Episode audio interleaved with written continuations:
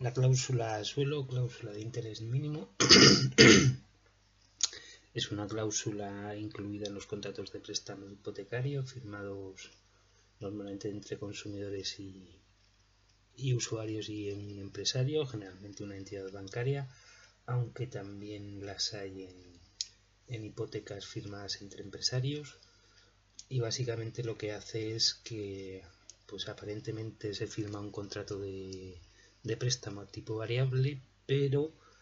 la cláusula suelo lo que hace es que, independientemente de cómo se encuentre el tipo de referencia que se suma al, al diferencial que se pacta en la escritura, eso del Euribor más uno, Euribor más uno y medio, mantiene el tipo de interés en el, en el que se haya fijado en la cláusula. Normalmente la cláusula dice el tipo de interés, independientemente de,